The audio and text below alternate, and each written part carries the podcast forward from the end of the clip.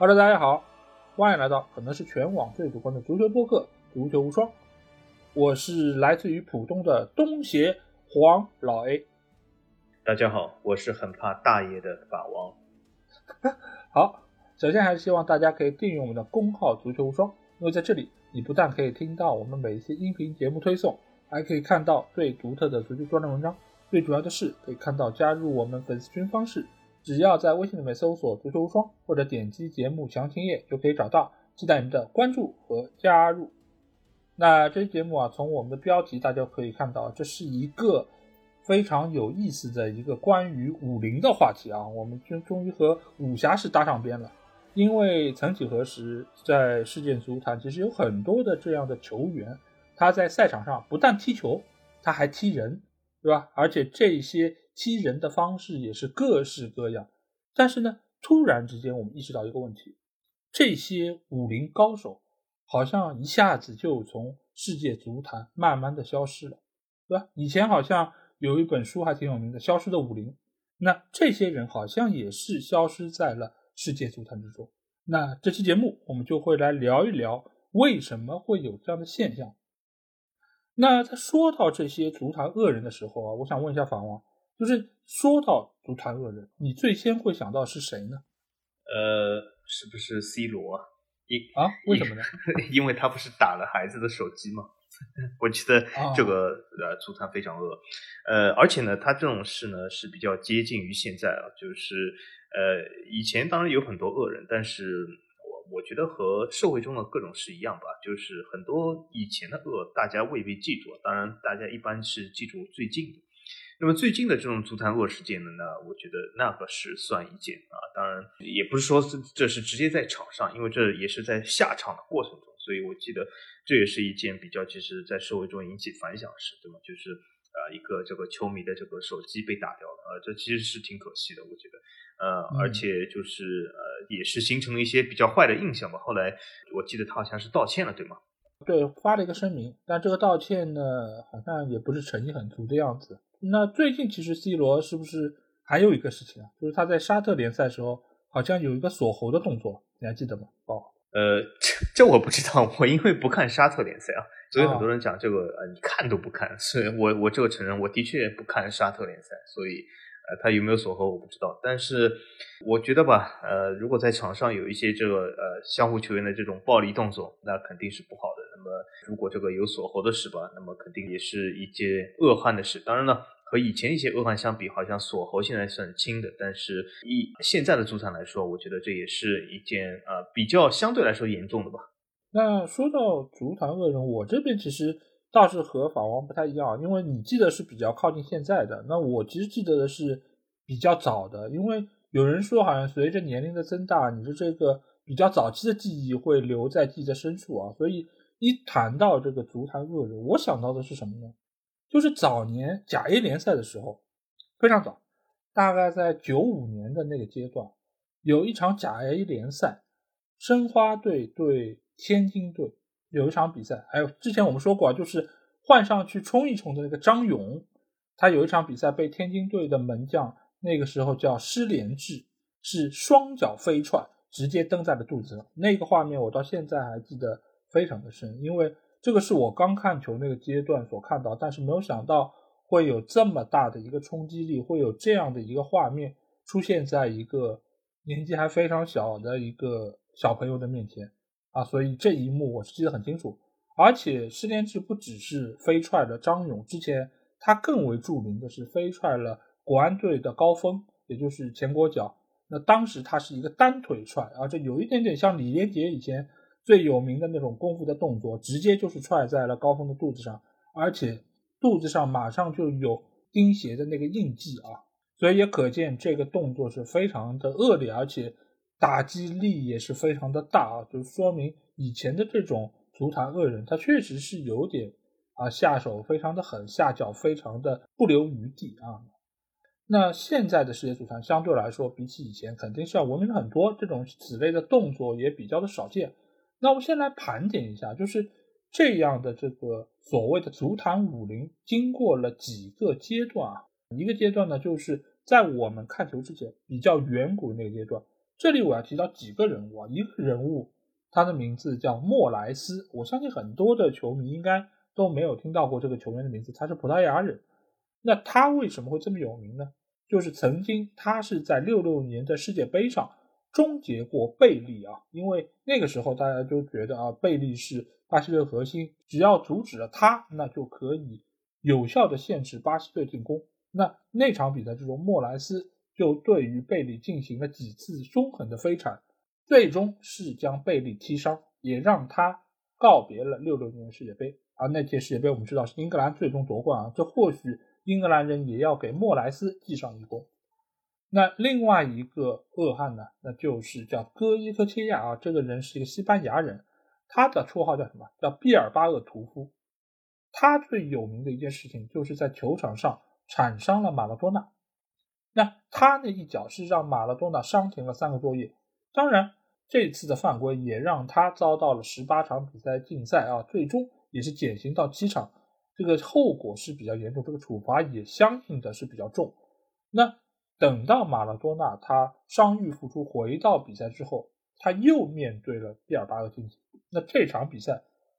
巴塞罗那是最终输球了。但是马拉多纳和他的队友在比赛结束之后，是找到了戈伊科切亚，和他进行了大规模的斗殴。这场比赛最终是不欢而散。那最终也是导致了包括两人在内的六名球员。停赛三个月，也是成了马拉多纳在巴塞罗那的最后一场比赛，最终也是告别了西班牙的舞台之后去到了意甲。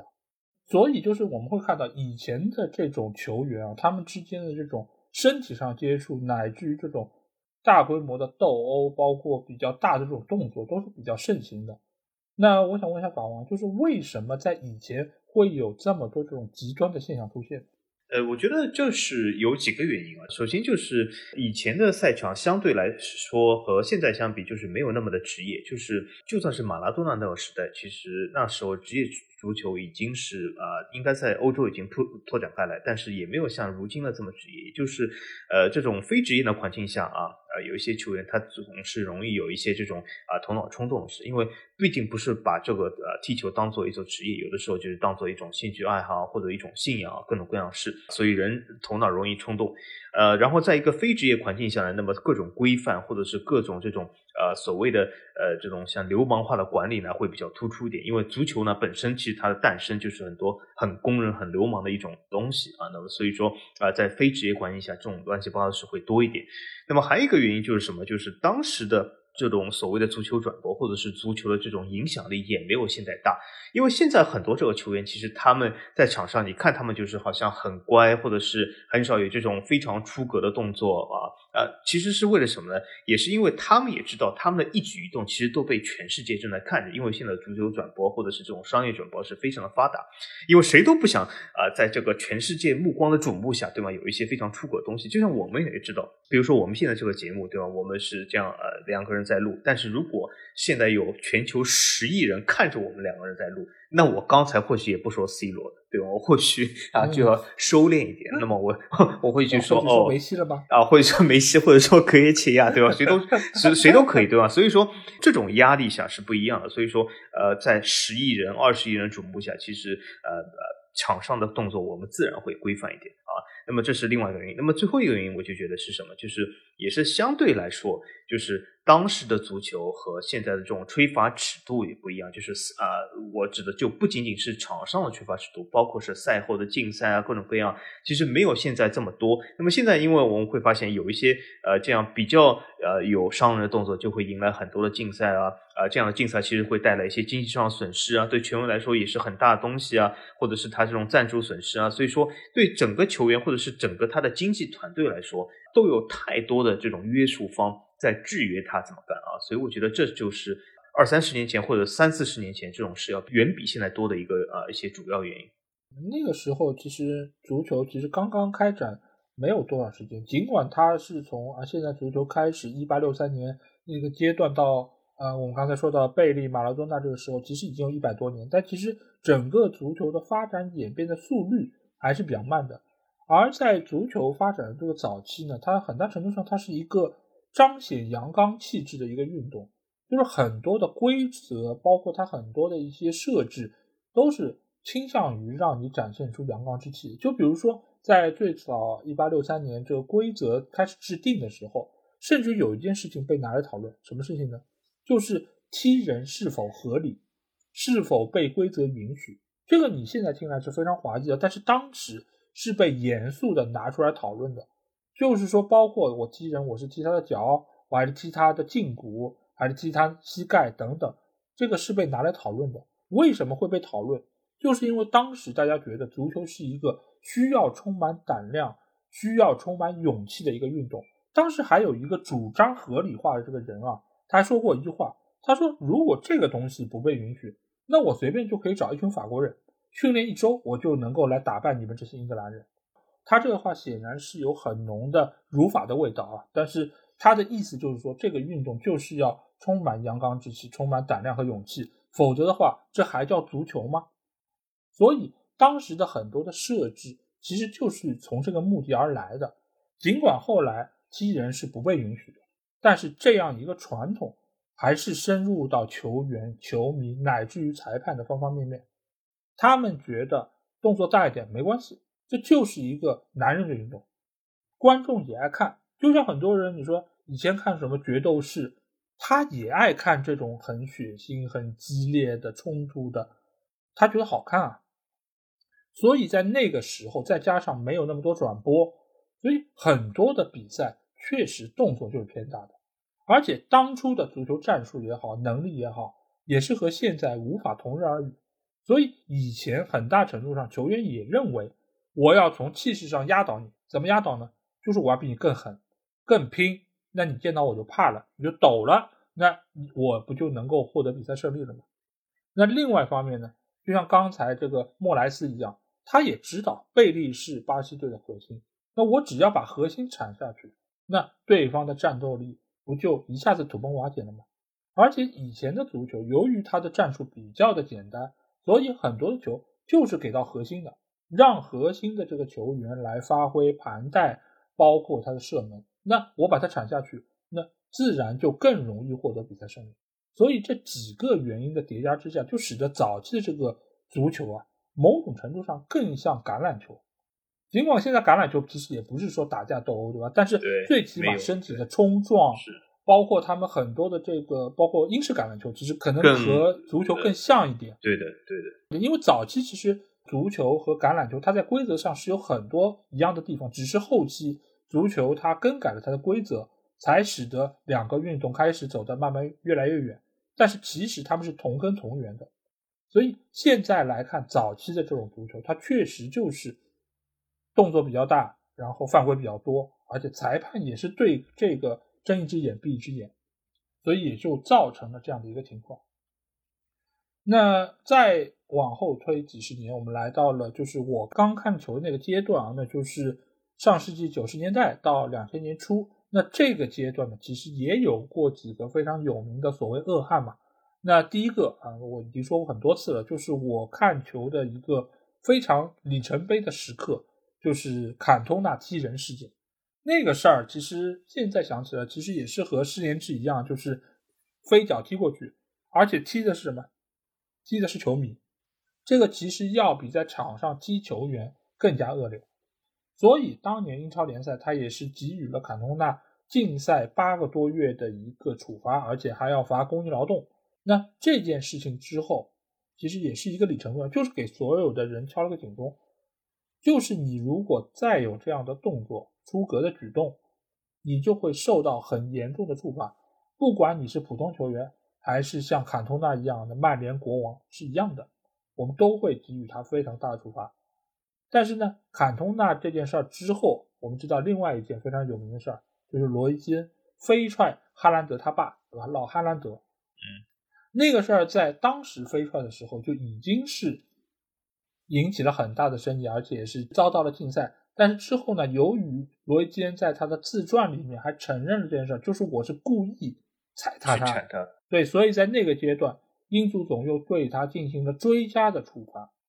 那这两件事，我觉得可以说是英超联赛放到现在来说，都是前无古人，现在也无来者的这么一个比较大的犯规动作。那我想问一下法王，你觉得呃，刚才我们说到，在早期六七十年代的时候，那个时候可能电视转播还没有盛行，那很多的举动都看不到。但是像英超的这两个事情，其实大家都能够通过电视转播看到了。那为什么他们还如此肆无忌惮呢？嗯，我感觉这两件事呢，其实还是有本质区别。那么最后他们的得到的处罚呢，也是的确有本质区别的。因为第一个。啊，这个行为应该说是极其恶劣，呃，那么就是这个坎通纳飞出来这个球迷，呃，这其实也是就是因为呃当时电视转播已经相对来说比较普及的，因此他也得到了这么多月啊，甚至就是大半年这样的禁赛，所以这个处罚是非常严厉的，呃，就是因为他这个性质十分恶劣，就是他其实。不是球员间的这种打斗，或者是这种有一些这种什么矛盾和冲突，而是是踢了球迷。换句话来说，就是踢了这个金主，对吗？就其实很多这个球迷，平时我们在这个聊天的时候，经常就是幻想有一些球队有什么金主爸爸。其实真正每一个球队的金主爸爸是谁？就是在这个啊电视机前或者在手机前的球迷，这是真正球队进入爸爸。那么这个坎通纳其实他他就是踢的这个球迷，这个影响十分恶劣。这就像呃其他一些运动，比如说你和啊球迷或者是发生了这个冲突，都是会得到非常严厉处罚。更别说这个是用这个用脚飞踹这个球迷，这个在其他很多运动里面其实都是比较少见的啊。有的时候一些运动，他呃运动员和一些球迷有一些口角啊，这很多啊，或者对骂，或者是啊有一些这种推。搡，但是用脚飞踹啊，这其实在整个这个体育历史上就是相对来说有比较少的，因此他也是得到一个很严重这个啊这个判罚。但是他究竟为什么会这么干？我觉得呢，其实电视转播是一个因素，但是有的时候呃，坎通纳他本身就是一个性情中人嘛。呃，当然说的好听，他是一个性情中人；说的难听，他其实就是一个流氓嘛。那么有的时候，流氓他脑子发热的时候，他或许真的是把其他都抛开的，或者是抛开脑后了。然后我们可以看到，坎通纳他本来这个呃职业生涯来看，当然他在曼联的这些啊年头，他的职业生涯他在场上是啊非常有用，或者是非常发挥不错的啊，是一个非常成功的职业生涯。但是我们也发现，坎通纳他在赛场外哈，甚至在退役以后。呃，其实都不是呃那么的注重，或者是那么的，就是呃擅长于商业开发。所以说我感觉他其实飞出来的时候，他本身就是心里这种商业头脑是不够的。呃，同样的动作，我相信，比如说现在的什么啊梅罗，现在的哈兰德、姆巴佩是肯定不会这么做。啊，就是就算有再多的人真的是惹怒他们，也不至于要去飞船，因为他们背后的团队和这种整个商业的操作和整个这种流量的帝国是坎通纳当时所无法想象，也是呃坎通纳其实不需要这么顾忌的啊。那么从这个角度来说，他因此就是头脑冲动，那么就这样做了。那么也是就是结合他本身这种流氓的性格。那么另外一个罗伊金呢，这个我就觉得是一件比较简单，甚至在足坛上非常的多，这就是。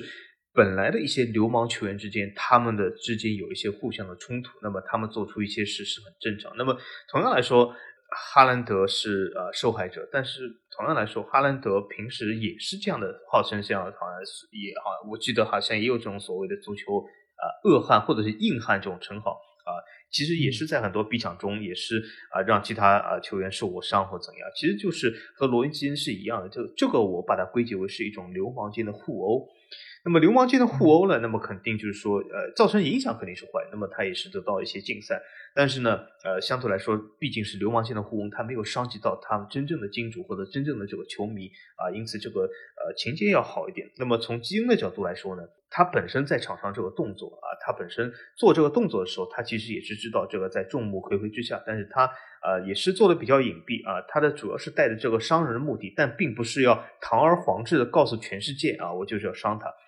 这事后呢，他的确在书里面提到，但这个时候，呃，有一点这种小人得志，就是很多人就是占到便宜了，对吗？呃，沾沾自喜，不能自已了。那么后后面几年以后，就是不得不把这件事要公诸于众，就是呃体现出自己一种啊洋洋得意的这种感觉。当然也得到这个应有惩罚。所以我觉得他也是意识到有这样什么，但是他这个得意之情就不予言表嘛。那么所以说啊，他就是在这个书里提到这件事，好像是啊把这个作为自己一个啊非常重要的这种人生的里程碑来。说出来啊，所以说从这个角度来说，也是一种呃比较流氓的行为。但是呢，他这种呢就有一种小人得志的感觉，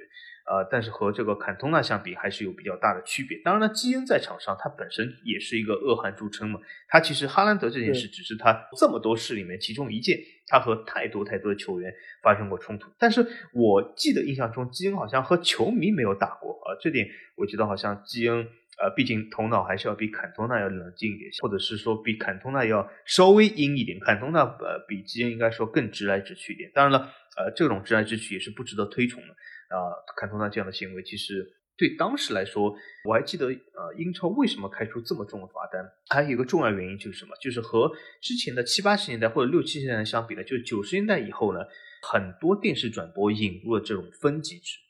这种分级制呢，是把足球是列为啊普通大众级的。那么在这种普通大众级的啊这种啊分级制度下，很多媒体对于足球里面内容的要求就非常的严苛了，因为它不能呈现给一些孩子一些不好的东西。这样他就会啊，其实最终受到问题的就是这些媒体，因为啊，这种监管部门会说，你这个媒体把这种场面对吗？你定为普通大众级，为什么你会转播这种东西呢？所以说媒体呢，对足球运动员一些这样的事是比较恼火，那么因此也是带来一个比较重要的罚单，因为啊，说句实话，整个足球商业帝国里面，媒体啊是最重要的，这个商业转播永远是最高的收入啊，所以说从这个角度来说，我感觉他们知道，但是呢，由于当时时代呢这个特殊性。啊，他们因此也干下这样的事。对，我觉得其实你相比于六七十年代来说，其实九十年代初期的这些球员，他们其实从自我的职业性上来说没有太大的区别。尽管他们是所谓的职业球员，他们是以这个踢球来作为主要工作，但是对于他们来说，在场上争这口气可能是更加重要的。而且当时的球员，我们发现有个什么样的特点，就是当时的这些球员都比较自我，比较有个性。和现在的球员有比较大区别。我们也说现在，现在足球好像看上去没有什么个性，大家都是像一个螺丝钉一样在这边运转。但是以前的球员每一个，尤其这种所谓球星来说，他是有自己强烈个性的。那我们看的是什么？看的也是他们展现个性。这个个性体现在踢球方面，也体现在踢球之外。所以当时为什么坎通纳叫国王，就是因为他有那种舍我其谁的那种样子。那一个国王被人骂了。那他怎么办？嗯，那这个时候比赛还在进行，对吧？他下面什么卫兵啊、骑士啊都还在比赛呢，没办法替他出头，那他就只能自己飞出一脚，对吧？这也是和他所谓这个人设是一脉相承的。包括罗伊基恩也是，他从做曼联队长一直到后面退役做解说等等，他其实一直都是这种所谓铁血的风格，而且当时和罗伊基恩一样风格的球员非常多。对吧？马丁基翁，包括以前温特本，啊，包括刚才呃法王说到的老哈兰德，其实也都是一样的类型的球员，就是在场上作风很硬朗，脾气很暴躁。那这个就是当时大多数球员的一个状态，就是他们脑子里面没有这根弦。这根弦是什么？就是我要为了集体，我要压抑一下自己内心的情绪，我要为了整个团队的成绩有所。提升，我要牺牲一下自己。他没有这个概念，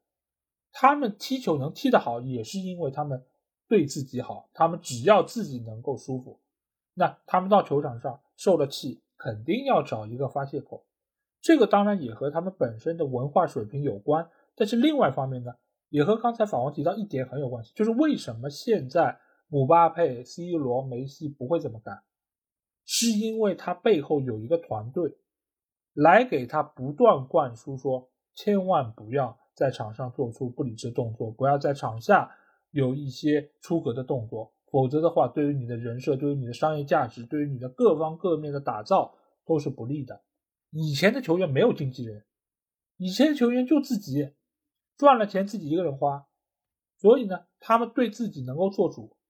所以受限于这种条件，他们也更容易做出一些出格的举动。而且还有一件事情，我们之前也说到过，就是在坎通纳、罗杰恩的那个阶段，所谓的这种球星和一般球员之间的工资的差距并不大，也就是说，他们并没有很有钱。这个和现在你说姆巴佩的工资和一个青年队刚刚上来的小朋友的工资差了多少倍？差了几千倍有吧？但是以前的球员工资差距并不大，所以对他们来说。我踢你就踢你了，停几场就停几场了，你罚我工资就罚我工资了，反正我钱也不多，所以也使得他们对于这件事儿更加无所谓，或者说和他们内心的所谓自尊心，或者说内心这种不爽来说，啊，这些工资不算什么，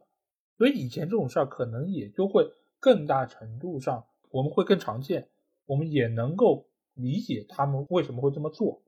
那再往后调十几年，我们来到了一个所谓武林的一个繁盛期啊，因为在这个阶段里面出来了很多的恶人，其中最有名的就是我们标题上先写到，就是北佩佩、南德容。那这两个球员，我们知道佩佩葡萄牙的国脚，现在还在踢球，中卫，而德容呢已经退役了。那现在呢，他是在荷兰国家队任职。那这两个人物，他们所做的这些事情。我们也都耳熟能详，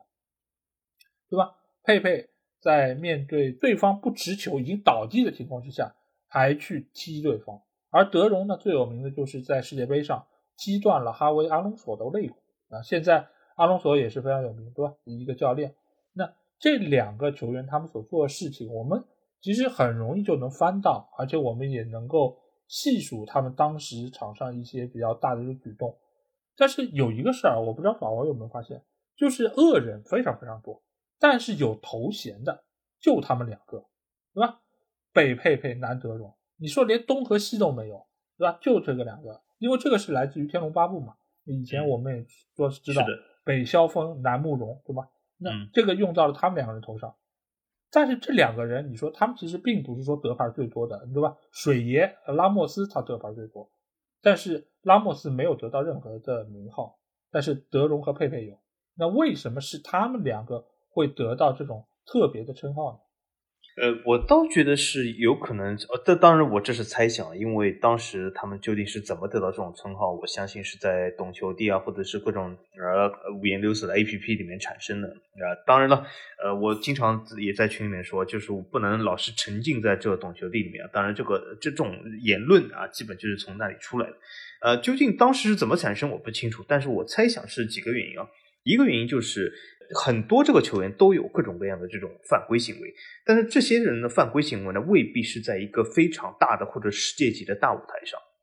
但是我们以德容来说，他这一脚是在世界杯之上。那么这个大舞台是大到什么程度？大到就是啊，每四年有一大堆的从来不看足球的人都会来凑热闹的时候啊，都会自认 是这个自己专家，称为称或者是投注专家，反正就在这个时候一定要凑热闹。那么。在这么多人凑热闹的情况下，他还有这样的犯规，那么这个影响力势必很大啊，也会激起就是很多呃这种球迷的热议。那么还有一些球员，比如说拉莫斯啊，或者是其他这种球员，他们犯规的舞台或许是在呃在联赛之中，或者在一些相对来说流量较小或者是曝光量比较小的这种比赛之间，所以说他们得到的这种关注的焦点会少一点。那么第二个原因，我还是觉得是什么呢？就是。呃，很多球迷其实还是比较的慕强，或者是比较的这个注重最后的成绩。也就是说，如果这个该名球员所在球队最后他取得了胜利，比如说拉莫斯所在西班牙队最后夺得了世界杯，往往这个时候我们会发现，任何球队夺得世界杯或者是夺得这种大型杯赛的时候，会有很多球迷去吹他们啊，或者是说啊这样的行为啊，这种流氓的恶汉行为，其实。呃，就是成了呃一种叫什么叫有英雄气概，或者是呃比较有这个真男人这种情节。就举个例子来说，这次比如说大马丁啊也好，或者一些阿根廷球员的这种呃事，其实也非常的呃呃像恶汉，或者是比恶汉更恶劣很多。但是呃，由于阿根廷已经夺冠了，所以说最后这个球迷吹的会比较多。那么就是真的评价他们为恶汉会少一点。那么拉莫斯呢？啊，或者有一些球员，他就是呃取得了一些成功，所以说啊，会让别人这种遗忘一些这种东西啊啊，这是第二个原因。第三个原因是什么？就是有一些球员他们的这个动作相对来说比较隐蔽一点啊，就是我们比如说讲拉莫斯这个有一个比较著名的事件，就是拉莫斯当时我记得把这个。呃，埃及法老的手弄断了，对吗？就是和利物浦踢比赛的时候，对吧？这个时候，我我相信很多利物浦球迷说，这是一个影响关键性比赛最后走势的一个动作，就是利物浦最后输掉是心有不甘，就是这个原因。但是这场比赛我是看了，当时看了直播。说句实话啊，呃，这是我个人觉得，但很多利物浦球球迷可以反对啊。就是当时他犯规的时候，我甚至不觉得这是一个犯规，我觉得这就是一个普通的这样扛住身体的拼抢。呃，当时真的我是这么觉得的。呃，当然了，后来各种每一帧的这样分析，好像说他这个动作十分的隐蔽，他怎么怎么样，好像故意是想把他的这这个手去压断，靠身体力量把它压断。什么时候？当然这也是后来的分析，但是在看比赛的时候，我甚至没有觉得这是一个犯规。所以说这种动作相对来说会隐蔽一点。但是德容、佩佩呢，他们这种动作，这种掐喉啊，这种什么飞踹胸口啊。就是这个动作呢，呃，相对来说没有那么隐蔽啊，因此呢，也是是会得到更更多的人这种关注，或者更多人吐槽啊，所以我觉得主要是这三个原因啊，我猜想。我觉得这个事儿之所以有名头给到他们，主要还是因为这些事儿、这些人他所发生的这个场合是比较众人皆知的，一个是世界杯，对吧？另外一个是皇马的核心球员。那或许有人会说啊，佩佩和拉莫斯都在皇马，为什么佩佩有名头？那个拉莫斯没有，这个我待会儿再说。那这两个球队也好，场合也好，就是让更多人知道了他们这个恶行。那甚至有可能是什么？就是德容他先出来这个事儿，在世界杯上，那你光只有一个德容，好像很难组 CP，是吧？我们都讲究要有一个 CP 组合。那有德容啊，我来个南，那我北我得凑一个吧？那那个世界上犯规最凶狠是谁？那就佩佩。那把这两个人凑成一组。然后用一个《天龙八部》的金庸的这样的一个来形容武林高手的这么一个名号，那变得更加朗朗上口，它的传播度就变得非常的好。那另外一方面呢，为什么是佩佩？我觉得很大程度上是来源于他的外貌，因为你会发现很多的这种犯规的球员，尽管他犯规很多，他的红花牌很多，但是拉莫斯的形象比佩佩、比德容都要帅很多。这个你就和恶汉的这个称呼是很难能够对应起来，因为以前我们说到恶汉，一般来说都是满脸横肉，就看上去很凶相，而且你一看就知道这个人好不了，这不是个善茬。那佩佩和德容就非常符合这个形象，但是拉莫斯对吧？水爷头发一湿，往后一撸，然后你看上去这个形象就还是挺正面的，而且他经常还能够进个球什么的，就是。他的个人的这个管理和打造就要比佩佩和德容看上去要更好一点，所以可能他也没有办法能够跻身这个称号里面。我觉得是有这样的一个原因。对，而且我觉得脸其实是非常重要的。就举个例子来说，拉莫斯这发型放在佩佩头上啊，什么头发一湿，然后 你会觉得这个更恶汉。真的，佩佩。佩佩如果梳，拉莫斯这个发型真的是，这个简直就像是黑社会大佬一样，真的是啊。所以说脸其实我感觉真的重要。我突然有点想到了哈兰德，就是他不是很喜欢把头发披下来吗？对对对，啊，对，所以我觉得就是之所以为什么是这两个人，很大程度上还是一个是机缘巧合，另外一方面呢，也是他们各自的个人特点造就了这一切啊。那我们刚才也说到了，在进入到啊两千年到二零一零年的这个十年里面，其实除了佩佩和德隆之外，其实也有其他的很多的这样的恶汉，就比如说刚才说到水源拉莫斯，比如说马特拉齐，包括还有苏亚雷斯，包括在英超也有几个比较知名的坏小子，乔伊巴顿，包括里鲍耶。那为什么会在这十年里面有一个井喷式的爆发呢？宝王，你觉得？我觉得一个最大的原因就是电视转播啊，就是这个所谓的这个媒体转播的曝光量有一个井喷式的发展。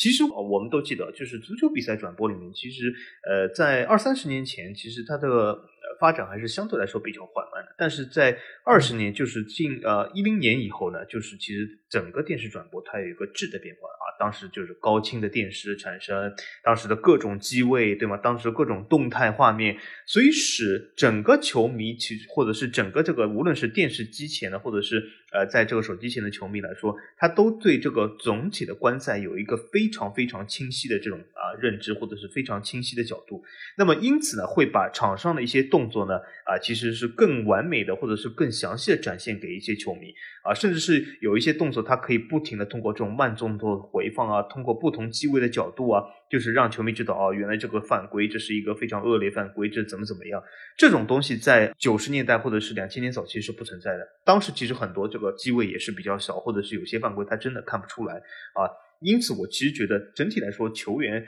在这个时候其实并不是说啊，他这个啊整体的这个流氓性或者素质有一个啊大幅度的下滑，因此导致了很多这个恶汉的同时产生。这倒不是，啊。这是因为其实整体来说，我感觉二零一零年这个阶段的时候，球员和之前的十年没有很大的变化，但是由于他们的任何的一小一句的这种细微动作，已经被媒体或者是被整个场上摄像机无限度的放大了，因此让我们看到很多。而且呢，还有一个是什么？就是我们在曾经早期的时候，说句实话，大家其实能够收看到的这个比赛也好，联赛也好，是非常有限的啊，对吧？我们比如说当时就是看意甲的时候，对吧？很多这个球迷都是看意甲，但同时间啊，这个时候在法甲，在其他这个联赛，其实也有恶劣犯规，但是我们根本看不到啊，因为这个收看这个转播的这个渠道有限。但是二零一零年以后呢，整个这个渠道已经打开了，无论是。啊，线上的媒体啊，或者是传统媒体来说，各种各样的渠道都已经呈现了井喷，因此我们可以有更多的这种渠道接触到不同的联赛、不同的球员，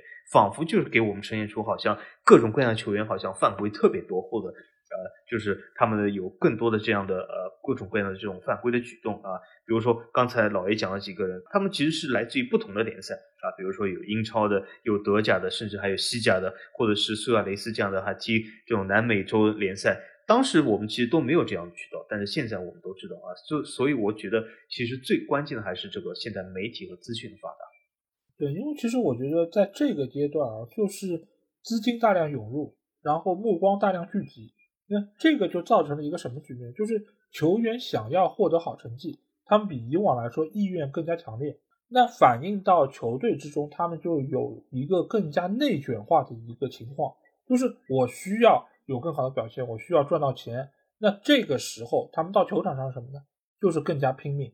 那这因为足球比赛，我们也知道它是一个零和游戏，就是你赢我就输。那在这个时候，我要想办法把你搞下去，那我才有可能拿到更多的利润，我才有可能能够让我个人也好，球队也好更好的发展。所以这个时候，大量的球员他们都觉得我需要依靠球技。另外一方面呢？也需要依靠在场外的一些盘外招，因为这个时候转播也好，或者赛场上的裁判也好，他其实没有办法能够事无巨细都关照到的，不像现在有 VAR，有那么多的视频裁判，他还可以一帧一帧的来看。以前来说，很多的小动作，边裁没看到，主裁判没看到，这件事儿就没了。那你倒在地上，可能就是你不当心自己崴到了或者怎么样，裁判很难去认定。而且我们之前也说到过。裁判在没有确切证据的情况下，他是没有办法说我给你牌的，他是宁可信其无，这个就是所谓的无罪推论。那在现在来说，我们当然有很多的手段可以来规避，但是以前确实很难做到，所以呢，也给恶汉提供了更多的舞台。但另外一方面呢，也催生出了另外一批人，什么人呢？就是类似于像布教授这样的，就是假摔的，利用这样骗牌。骗牌的，对吧？这其实和恶汉是另外的一个对立面。所以当时不管是恶汉也好，还是布教授这种假摔的，包括跳水的也很多。所以这个当时其实就是出现了一个各方各面都在蓬勃发展的过程中所出现的一些乱象。那再往后来说，这个情况确实就会有一定的好转。那访问你觉得就是在这个十年里面啊，因为我们刚才说到有很多的这种新的所谓恶人出现。那它和之前的那两个年代来比，有没有什么本质上的不同呢？我觉得，如果讲不同的话，我相信应该说是所谓的这个动作还是相对来说比较隐蔽一点，就是没有这么的堂而皇之。呃，举个例子来说，我们如果是相比当时，比如说格耶切亚那个时代，对吧？连我都认识格耶切亚，其实我根本没有看过这种所谓的八十年代足球，那就是因为这个马拉多纳这个斗殴事件导致他离开西甲，呃，是个非常有名的事件。呃，当时而且是参与的群殴事件，我们可以发现，现在这个足球比赛里面，或者是就算十年前，这种所谓的群殴还是相对来说比较少的，因为这种会引起比较大的这种反响啊，而且甚至是就算我们把球迷和这种转播啊、电视商抛开一谈，连球队其实都是不允许的，因为没有任何球队能够啊承担现在这种群殴所带来的这种啊后果。啊，所以说总体来说，我觉得还是比较隐蔽的。那么另外一点就是，由于这个刚才我讲，就是这个电视的啊无限放大和这个啊呃裁判的介入，甚至是呃这个足坛，我觉得就是在这个时间呢，其实还是有一些这种打击力度的。这其实也是导致刚才老 A 说的这个所谓的假摔，因为假摔永远是随着这个打击力度的提高而提高，因为这些人假摔，他认为就是可以从中牟利啊，所以说他会这种假摔。那么从中牟利主要点就是现在足坛是比较打击这种犯规的，其实从二零一零年啊先后开始的。那么这个时候呢，所以说这些所谓的恶汉呢。啊，他们其实有一些动作是相对来说比较隐蔽的。那么除了刚才啊说的这个拉莫斯这个举动，其实说句实话，那个苏亚雷斯这个比赛我也看，就是他其实最有名的一次不就是咬这个基耶利尼嘛？其实那个时候说句实话，如果没有慢镜头，谁真的看到他咬了基耶利尼？看不到的，对吧？他就是这样子呃一晃而过，这个动作其实十分隐蔽。我记得好像是在角球的时候，好像是吗？呃，是我就是这个动作很隐蔽，如果不通过慢镜头回放，你都看不到他这样咬了一口。呃，后来我就记得杰里尼好像是捂着这个呃肩膀说怎么怎么样。当然了，其实这一球啊，我也是利用我们现在这个舞台啊，我们这个足球无双这个大舞台，我也是讲一下我个人看法。呃，我之前一直没有机会讲这个个人看法，虽然很多人或许会不同意啊，我个人觉得杰利尼这一球也有假摔的嫌疑。那为什么呢？我们可以看到那一球，他咬了以后，基耶利尼就是啊非常痛苦，指着自己肩膀。但是我们用我们日常的这种常识想象一下，人毕竟不是狗，不是野兽，人的这个咬合肌的这个脸部的肌肉才有多大的力量？要咬到一个像基耶利尼这么大的人，要跳起来，要怒吼这样子，要疼到这么样程度，我感觉。苏亚雷斯的咬合肌有这么大力量吗？没有的。当然，他为什么要去咬，这是值得商榷。因为我觉得他好像是心里面好像有一些这种问题啊，就是因为这种咬一下，其实对他来说也并不说能够获利啊，或怎么怎么样。但是他能够把它咬到这么疼，我觉得也也不至于啊，也不至于。所以说，我觉得基耶利尼本身也有夸张的这个嫌疑。当然，啊，夸张的嫌疑并不会抹抹去这个苏亚雷斯本来咬人这个不对上啊。所以我觉得这个。呃，也是相对来说比较隐蔽啊，但是呃，其实这个造成的影响呢，肯定是一样的啊，也是应该是得到一些惩罚。但是呃，这个和之前相比，我觉得其实最大的这个区别就是啊，这些球员其实是有所顾忌的啊，但是呢，呃，他们有时或许压抑不住这种心里想这种犯规的这种想法。嗯啊，这里我觉得。我要先给呃基耶里尼辩解两句啊，因为群发说我长得像基耶里尼啊，所以 啊，我觉得在这里我要跟他说两句。真的疼吗？咬合肌这个力量啊，就是可以练的。当年我们记得就是麦克泰森当年咬霍利菲尔德耳朵的那件事儿，哎，这这我知道，我记得我，而且我看过，我这场比赛我看直播，他还把耳朵有点好像吐出来一块。呃，吐在地上，我记得，其实已经是咬了绝三分之二的那个。当时其实也有人计算过麦克泰森的咬合力有多强，据说是高达二十公斤的一个咬合力。当然，我知道苏亚雷斯肯定没有麦克泰森那么大的力量，必嗯，对，但是他最起码作为一个运动员，他的咬合力是不弱的。而且当时耶里尼他就把他的球衣撩开来，就给大家看到肩头的那个牙印是非常的深。所以也有可能是苏亚雷斯本身，他这个牙很尖啊，就像有些什么吸血鬼一样，他是那个牙很尖、很锋利。那在那一瞬间，他这个咬下去，给他造成了很大的一个创伤。而且这个时候，杰里尼是处在一个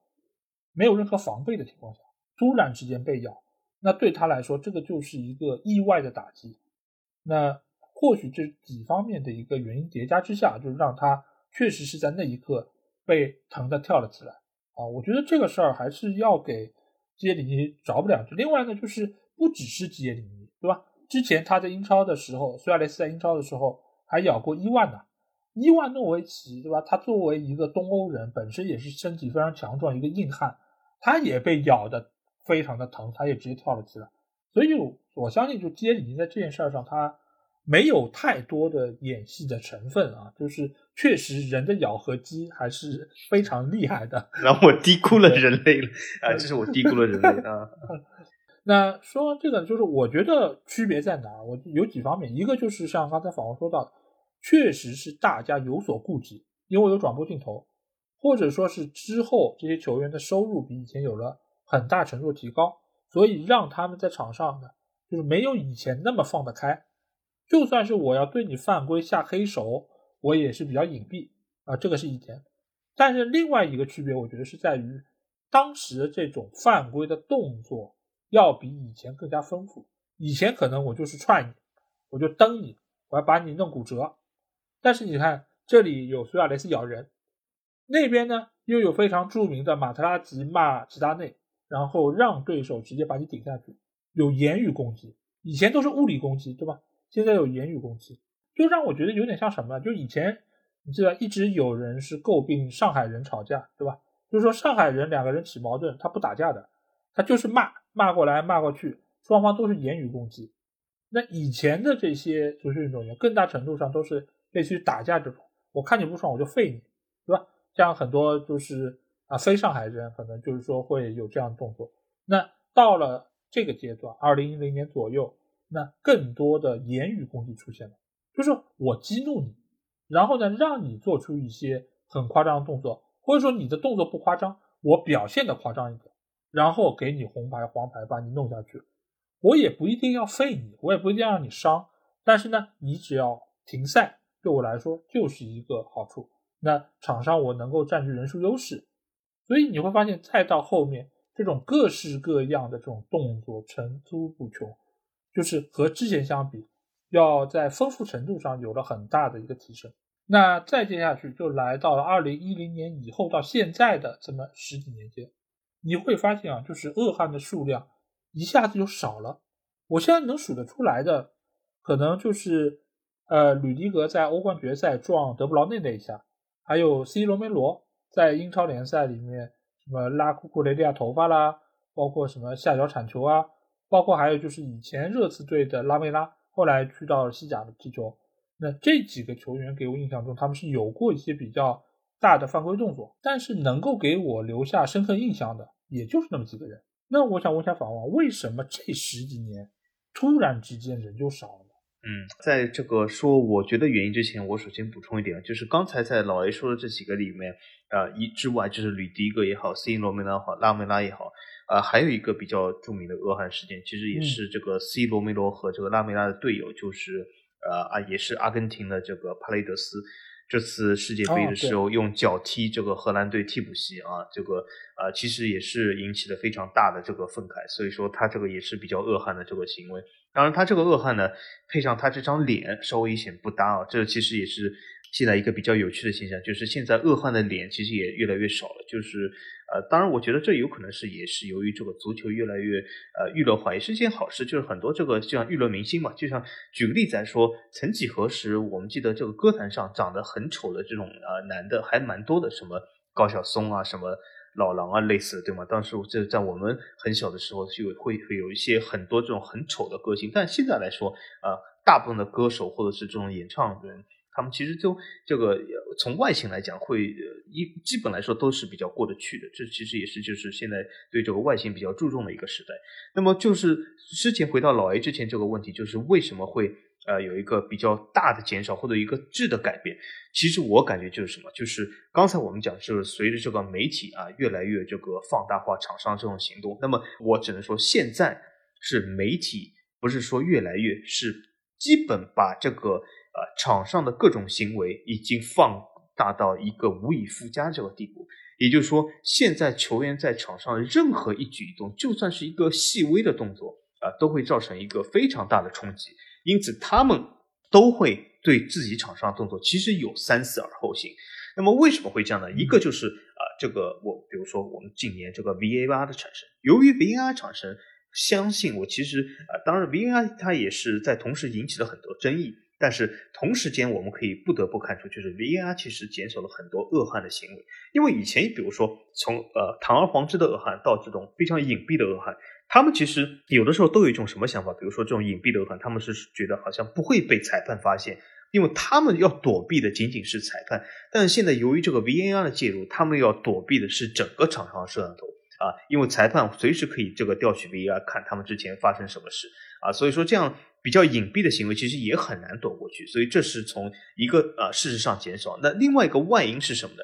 就是现在各种各样的球员，对吗？他们在场外，他们在这个呃社交媒体上都需要维护一个相对而言比较正面的形象，对吧？因为比如说像基恩这个时代，他甚至会出本书啊，好像觉得嘿嘿，你看我我就铲废了他，好像有种洋洋得意感。但是话说回来，现在社会。在整个这个道德衡量上，在整个这个社会准则上，说句实话，对明星的要求已经是要多于几十年前这个时代的啊。因此，呃，很多这个球迷也好，粉丝也好，他们对明星来说，就是呃，应该说是对整个这个道德上还是限制比较多的。那么这些人呢，他们往往会注重自己啊自媒体上或者是啊这种呃社交平台上这种粉丝的数量，那么他会对自己的动作有所顾忌，因为谁都啊。在这个所谓的社交媒体上，会展现一个非常良好的形象。就算是那些之前的这种恶汉，他们在社交媒体上都是一种非常光荣啊，或者是这种阳光向上的感觉。那么在场上这种行为也是让他们三思而后行啊啊！所以说，这整个就是现在这个呃社交媒体或者是整个这个流量和这个各种流量媒体的这种全面性的铺开，加上厂商这种无微不至这种摄像头 VAR 的关注啊，这导致现在其实。呃，所谓的成为一个恶汉的成本很大，那么大家都要思考一下，是不是应该成啊做这种恶汉的行为？再这样配合现在很多这种脸庞相对来说比较俊俏的明星来说，对吧？做这样事也不符合他们平时的形象。要知道，平时我们在这个媒体上打造一个形象，那是非常难的，要投入很大的精力、很大的资金啊，所以轻易破坏它，其实对很多人来说都已经得不偿失啊。对，其实从我们刚才说到，就是对于这种犯规动作的判罚来说，也是越来越严格。就是以前可能呃他们是没有办法被认定，但现在很容易就能够看到。而且呢，你现在很容易随着 V R 的产生之后，它这种一般来说你可能没有那么严重的犯规，也会在一帧一帧的这个反复观看之下变得非常的严重，所以也很容易增加它的处罚。就比如说今年啊，富勒姆队对曼联那场足总杯，米特洛维奇他在面对裁判的判罚的时候，他用手拨了一下裁判，就是拨这一下，被英足总判了八场比赛禁赛。这个其实是非常严厉的一个处罚，他只是轻轻的拨了一下裁判。当然你是不应该触碰到裁判的，但是八场比赛对于他来说，他肯定是觉得。啊是非常亏的，而且对于球队来说也是受到了很大的一个影响，所以越来越重的处罚也让这些球队、这些球员他们脑子里面有根弦，就是没有必要情况下我不应该有大动作，而且我即便是受到了对方的言语上的触怒，我也不应该发泄出来，而应该用其他的方式，或者说我骂回去，或者说我让你先动怒，这个是一方面。另外一方面就是如果你有比较大的铲球动作。你是很容易遭受到舆论的压力的，就比如说今年英超联赛有一场比赛，南安普顿对曼联那场比赛之中，沃克彼得斯有一个铲球把加纳乔给铲伤了。之后，沃克彼得斯由于他是个黑人球员，所以他在网上就遭到了网络暴力，很多的人到他的账户下面去骂他，甚至于是骂一些非常难听的种族方面的一些言论。那这个对于球员来说，就会有很大的压力，即便你并不是冲着对方去的，并没有想要说我要铲废了你，但是这个时候很多的粉丝他不会管这一切，所以也让很多的球员他们需要掂量一下，我这么做是不是值得？而且再加上 VAR，我们刚才说到了，他是会逐帧的来看你这样的一些犯规，所以很容易造成什么？就是一个一般的犯规被认为是一个很严厉的犯规。所以呢，现在 VR 基本上就是属于我宁可错判，我也不会放过，所以也让球员在这个时候，他们也需要从自身加强对自己的约束，包括经纪人也好，包括团队也好，也会跟他们说，你们不应该这么做。你就是一个犯规动作，你可以不去做，你最多这场比赛输了，你下场比赛再赢过来嘛。但是对你来说，你如果停赛了呢，对你的职业生涯，对你的商业的一个形象。可能都会产生很大的影响，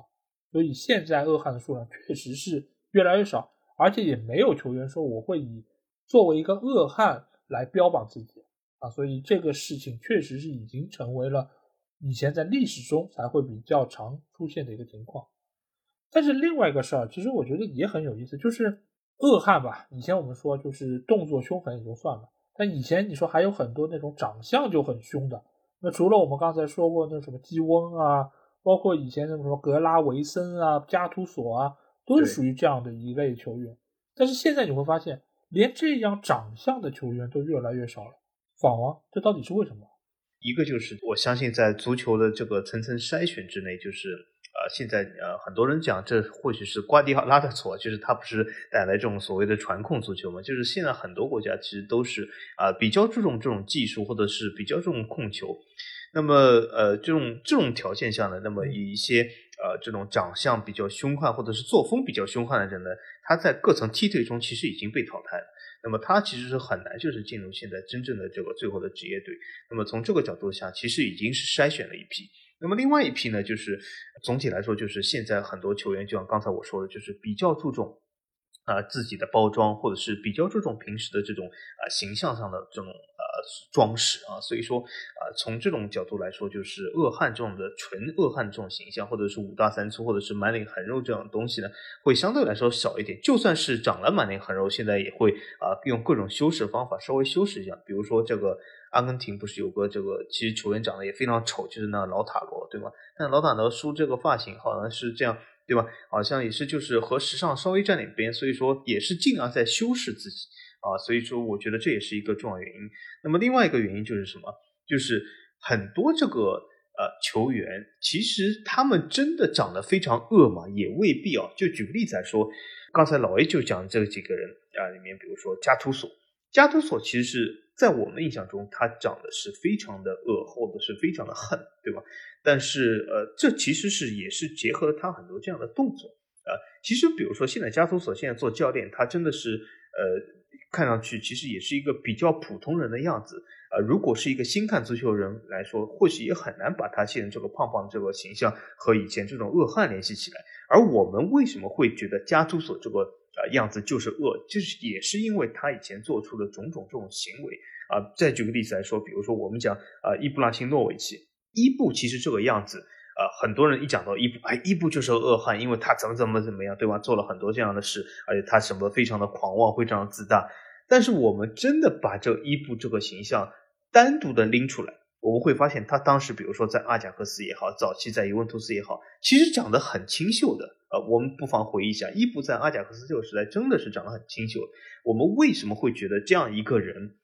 和很多好像这就是比较流氓，或者是扎个这种辫子？因为很多人都扎辫子，为什么一不扎辫子就成流氓了？这其实有个重要原因，就是他以前做出这样事，让人就是先入为主，已经把这种形象啊等同于这个。而由于这样的恶化形象现在大幅度减少了，因此我们很少把这些呃所谓的形象和这些恶汉联系在一起。比如说现在有些球员，其实他长得未必就是啊这么的温柔善良，像我一样。但是呃总体来说，他们因为由于这种场上这种所谓的恶汉行为相对来少，我们也很难把他们这种呃。样子结合到这个，就就比如说来说，呃，我之前一直讲，就是里昂队卖给热刺队的恩东贝莱，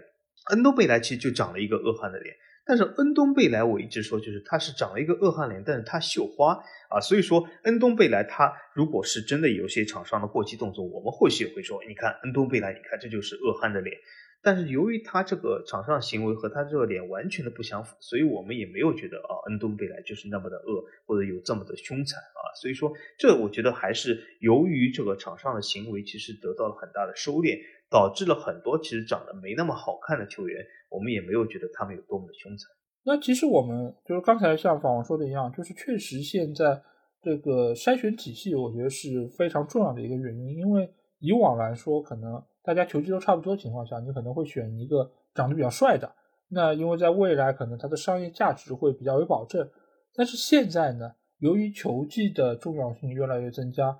你长得再好看，你踢得不好，那我肯定也不可能要你。所以现在的这个筛选机制也使得很多的这种帅的也好，丑的也好，其实都被筛掉了。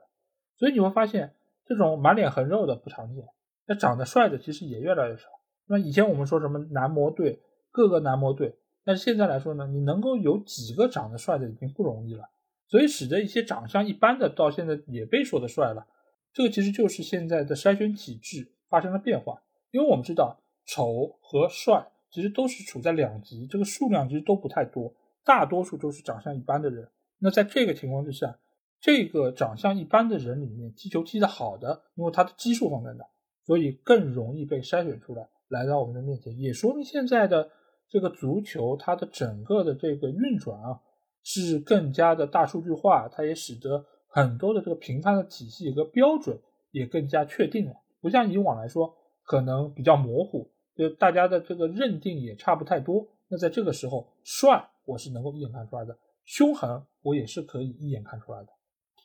那我们在说了诸多的这个恶汉的这个阶段之后啊，我想来问一下法王，就是你看了整个这一个历程，你觉得谁是恶汉里面最恶的那个呢？这很难说，就像我说，就是谁是最帅的球员也很难说，就是因为很多球员都比较帅啊，很多球员也都比较恶。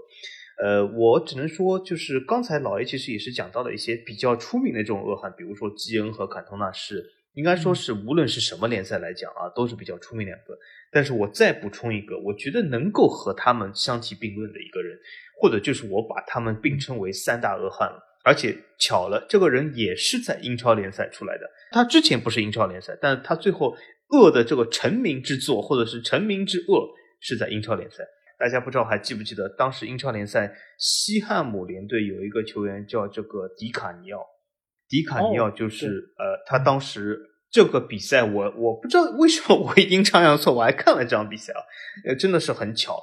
就是他当时，我记得就是和裁判有一些这种争议，然后呢，他突然之间就是把这个裁判一下子就是非常重的一推，这个我我是明显感觉到就不是没有存在任何这种表演的呃这个成分啊，就是这个裁判被他推了以后踉跄了很多步倒在地上，这个其实是当时呃把很多人都看傻了，就是因为呃球员之间打斗非常的多，甚至球员和球迷的口角推搡也不少。但是球员这么样打裁判或者是推裁判，相对来说还是比较少。就像刚才老 A 说，有的时候球员只是稍微拨了裁判一下，对吧？就有可能遭致这个八场比赛。但是迪卡尼奥 这绝对不是拨，这个是一个非常大的这种恶化的动作啊。所以，呃，我感觉这个能够和基恩和这个啊坎通纳事件并列三大之恶，所以迪卡尼奥绝对算一个。对对，因为这个事儿，其实我也记得那场比赛，应该我也看了。就是以前的这种犯规的动作，确实是你要放到现在来说，估计红牌不够用吧，对吧？就是这也红牌，那也红牌。就像我最早说到的那个失联制踢高峰也好，踢张勇也好，那种什么单腿、双腿的，也都是只得到了黄牌，居然那种动作都没有吃到红牌，也可见当年的这个裁判对于判罚的这个宽容程度，我觉得也是比较的高啊。那我觉得最恶的是谁呢？当然，坎通纳，我觉得他去踢球迷，这个确实是很恶啊。但是我还是要把这个名额给到苏亚雷斯，因为这个方式啊很别致，你不觉得吗？就是其他人都是用腿、用手，对吧？用其他的，他是用牙去咬，而且你甚至不知道他咬他是为啥，就是他能够让对方获得怎样的一个打击呢？是让对方看到他笑着露出牙齿就浑身胆寒吗？啊，所以我是觉得他这个方式很别致，但是呢，这个杀伤力又特别的强。包括你说每一个被他咬过的，他其实咬了不止我们刚才提到的伊万啊，包括基耶里尼亚，这只是比较著名的两个。之前他在阿贾克斯的时候，其实就已经咬过好几个人，这还不是一个人。所以他这样一个所谓食人魔的这么一个称号是由来已久。他是在哪击就咬到哪，啊，所以这个我觉得也是非常有意思，或许应该去让他看一看心理医生什么的。但为什么梅西还是敢和他一起睡？真的，等一下半夜是咬梅西，咬我们煤球王，我感觉很危险。哦，对啊，这个我也不知道，有可能他觉得都是南美人知根知底吧，就是他专咬就是欧洲大陆的，对吧？啊，喜欢这个口味，有可能，不知道呀，这那。啊，那所以我觉得，就苏亚雷斯的这种方式，包括他其他的很多的这些行为的方式，我都觉得是一个非常与众不同的人物，所以我愿意把这个最恶的恶人给到他。那这些恶人我们也都大概说了一下，那这些恶人后来都去干嘛了呢？他们在之后的生活中还会这么凶残吗？宝王，你要不要跟我们分享几个这些恶汉之后的一些经历？哎，据我了解，其实他们日后的生活并没有这么凶残，而且呃，他们的这个脸虽然我们之前说啊很恶、很凶悍、很凶残样子，但日后他们就像除了我刚才说的加图索以外，很多人其实长得都越来越和善了，甚至还越来越知性了。我举个例子来说，就以刚才我讲的迪卡尼奥来说，迪卡尼奥现在这样子，不知道大家有没有看到过？我记得好像现他现在是什么电视转播评论员什么，看上去蛮知性的，看上去分析的头头是道，就是呃，好像是像专家的样子，就是。呃，有点像詹俊的样子啊，就是当他不是讲詹俊前世演恶人啊，但是就是就分析头头是道嘛。那么还有一个就是也是转做这个电视转播，埃芬伯格，对吧？埃芬伯格以前号称这个叫场上这个老虎，对吗？嗯，他其实和另外一个也咬人的，或者是看上去要咬人的一个恶汉卡恩一起，这两个人以前都非常的凶悍，对吗？呃。卡恩这个人就是他的怒吼啊，他的咬啊，或许他没有真的咬，但看上去要像咬什么狮子怒咬啊、怒吼这样的样子。但是这两个人，比如说现在一个是做了这个拜仁的高层，一个是做了这个呃这个电视转播里的呃这种评论员，看上去都挺文雅的啊，都是非常的知性，都是像从懂球帝改完知乎的人，对吗？所以说从这个角度来说，恶汉我觉得关键还是看他们做了什么，他们现在。重新进入一个新的角色，新的这个生活的这个进程，我觉得他们很多人其实都没有这么的恶，而且他们离开这个赛场以后，或者是由于现在这个大时代，这个整体这个社会上对这个道德的这个要求来说，我觉得他们其实也适应了这个新的这个社会角色啊，应该说也是没有像以前那么恶了。嗯，我觉得这个其实有几方面，一个是在于真的可能做球员的时候压力会比较大。这个压力大是在于他们对于生活的不确定性，就是足球这个运动，我们要知道，你认识这些球员，其实只是踢球这些球员里面很小的一部分，他们能够爬到这个位置，肯定和他们平时的努力和他们的上进是分不开的，他们一定会在方方面面都为自己争取到一些优势，才能够来到这里。但是现在呢，比如说你去做解说，像罗杰。现在也是一个天空体育的解说，那对于他来说，这份工作其实已经很安定了。包括做教练也是这样。你现在其实有很多的恶汉都在做教练，对吧？门特罗在做教练，里鲍耶也在做教练，我们知道乔伊巴顿也在做教练，包括马特拉齐以前也做过教练。那这份工作对他们来说，就是我这个教练工作我做不下去了，我就换下一个呗。对我来说就没有那么大的压力。也就是说，不是说我这份工作不做了，我就没有饭可吃。但是对于球员来说，你如果踢不上去，你就有可能面临说，我以后只能说我做一个半职业球员，甚至于以以后只能说我打着零工，我在这边踢着球，那这个生活的境遇会差很多。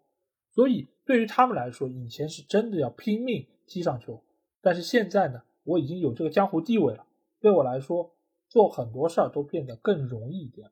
那我们其实就可以来聊一聊这些球这些球员他们之后的一些工作啊。最有名的一个恶汉，我相信如果是看过盖里奇那些影片的，肯定会对他印象很深。那他就是维尼琼斯，这也是英格兰足坛非常有名的一个球员啊。他到现在还保持了一个英超的记录，就是最快吃到黄牌的记录。他上场仅仅三秒钟就吃到了黄牌。所以他其实是对于很多球员都是留下过很深的阴影，包括加斯科因，包括坎通纳，其实对于维尼琼斯都是非常的惧怕。那维尼琼斯他后来去演电影之后，演的也都是一些坏人嘛，因为他本身的形象看上去就很坏，满脸横肉，然后又是一个光头。那他之前演过的一些片子，我相信法王应该多多少少看过吧，《两杆大烟枪》。好像没有，没有。X 战警，X 战警，X 战警我看过，他三啊，是我不清楚，我看的是不是三啊？但他是演演什么人物呢？反面角色了。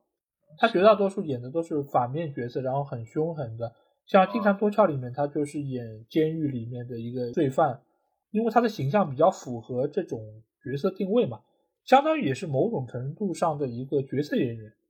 那另外一个坎通纳，我们知道他退役之后做过演员，做过导演，拍过很多片子，包括我之前我们在录《同城死敌》系列时候，因为我说我也看过一个纪录片，里面就是讲各个地区的同城德比的一个纪录片，也是坎通纳出镜做主持，包括应该也有参与到幕后的制作，所以他其实还是一个在文化圈涉猎比较广的一个人物，而且现在看上去他也。没有以前那么凶悍啊，尽管现在身上的毛还是很多，呃，然后眼镜一戴，看上去有一股威严感。但是比起以前来说，我觉得还是要多了一份和善吧。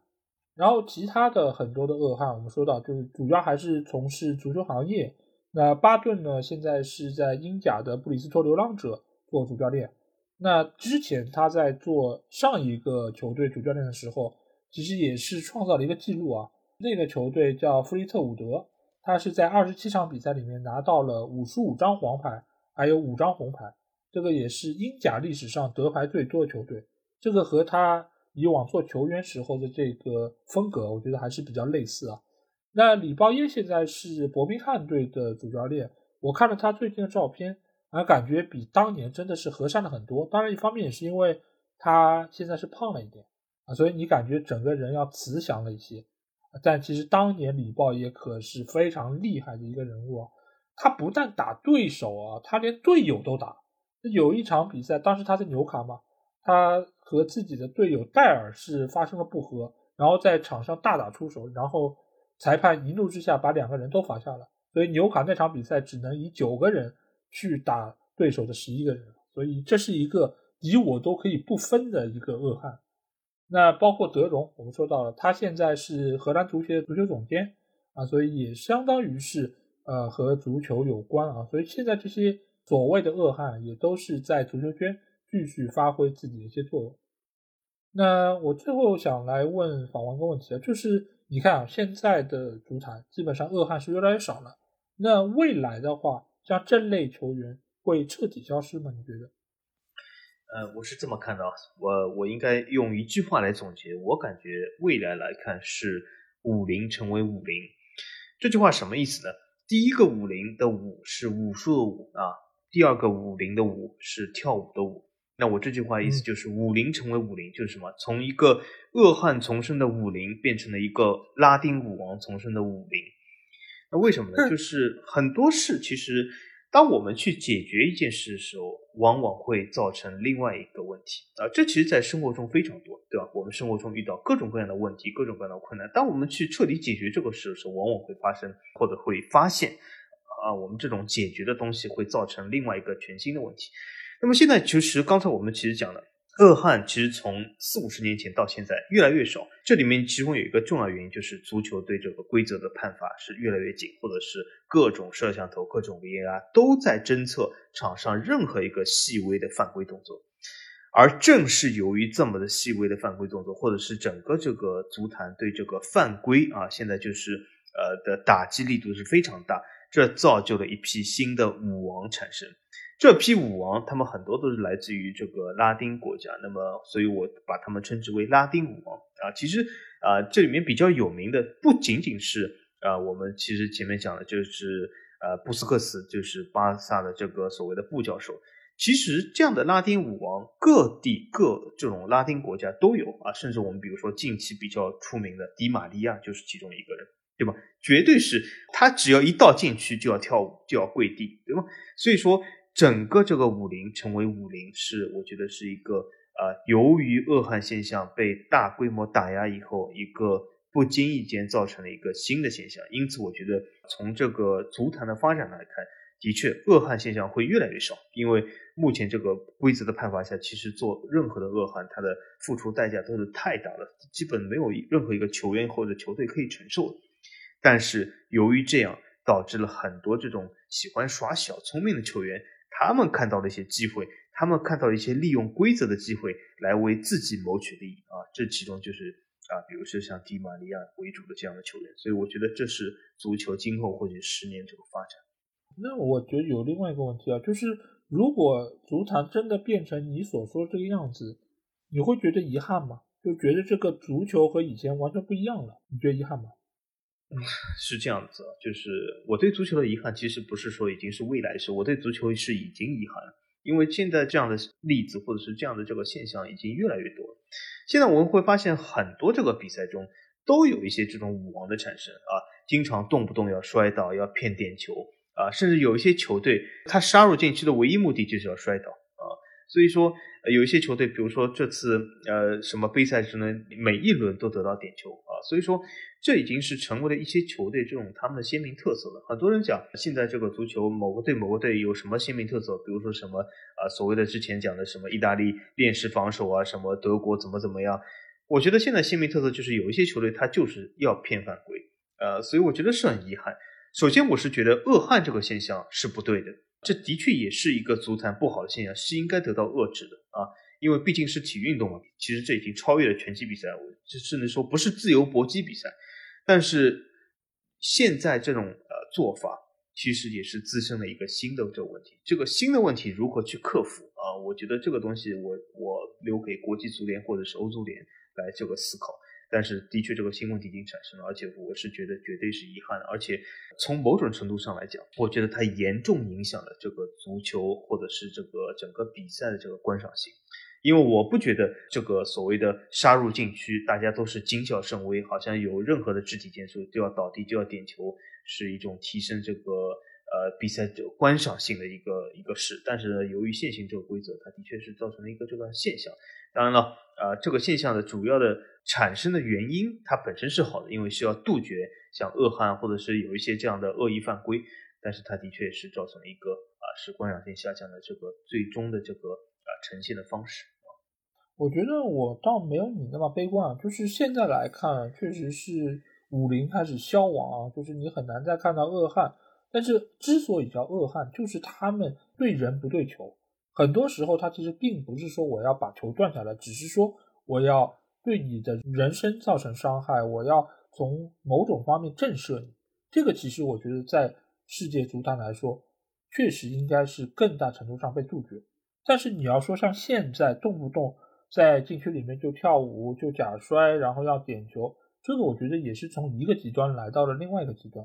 但是当这个事儿你到了另外一个极端的话，我觉得从这个方面来看，一定会有另外一股力量来制衡它，一定会往回再拽一拽，甚至于也会说我对于犯规不是那么重视，我对于你来说我可能会睁只眼闭只眼，可能也会有这样的一个情况，但是最终。我觉得还是会从现在的这个情况下有所缓解，毕竟没有人说我愿意看到总在那边要点球，而且点球这个东西，你从观赏性上来说其实并不好。那对于整个足球的发展来说，你如果一直都是不好的，都是可看性不强的，那总有一天他们会意识到这个问题，他们也会对此做出改变，因为对他们来说，真金白银才是真的。对他们来说，收视率各方各面对他们的支持才是真的。那如果这个比赛变得不好看了，那观众他是有脚的，他可以自己去投票。那我甚至可以不看足球，我去看其他的橄榄球也好，篮球也好，都可以。那在这个时候，足球它一定会非常敏感的 get 到这一点，那它也会对于它的规则做出相应的改变。因为很多的事情，我们从以往的这个例子上也能够看到，以前的足球非常的粗野，它的战术体系也非常简单。但是后面呢，越来越精细，也出台了很多的政策来保护球员，乃至到现在从设备上又开始不断的完善。我觉得都是会有一股力量在制衡，让这个东西变得更好一点，让更多的人来看这个比赛。如果现在足球的受众再度下降，变少，只有以前的一半了，那。我相信一定会有新的声音、新的力量产生，说我们要改变足球，我们要让这个足球可看性更强。那一方面是什么？就是身体冲撞；一方面就要增加对抗。我觉得这个都是很容易能够想到的一些方式。所以真的会消失吗？我觉得短暂的可能会，但是如果真的消失，我也和法王一样，我觉得非常的遗憾。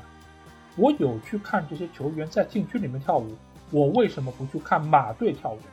对吧？人家那个拉丁多帅！是的，是的，马队才是真正的拉丁舞王。是的，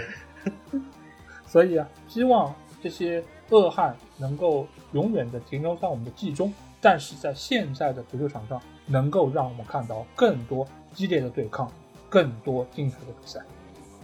好，那这节目我们也是带大家回顾了一下足坛的武林。如果你们听了我们节目，勾起了你们一些以往看到这些恶汉的一些回忆啊，也欢迎大家在我们的评论区留言。如果想要和我们直接交流，也可以来加我们的群只要在微信里面搜索“足球无双”就可以找到，期待您的关注和加入。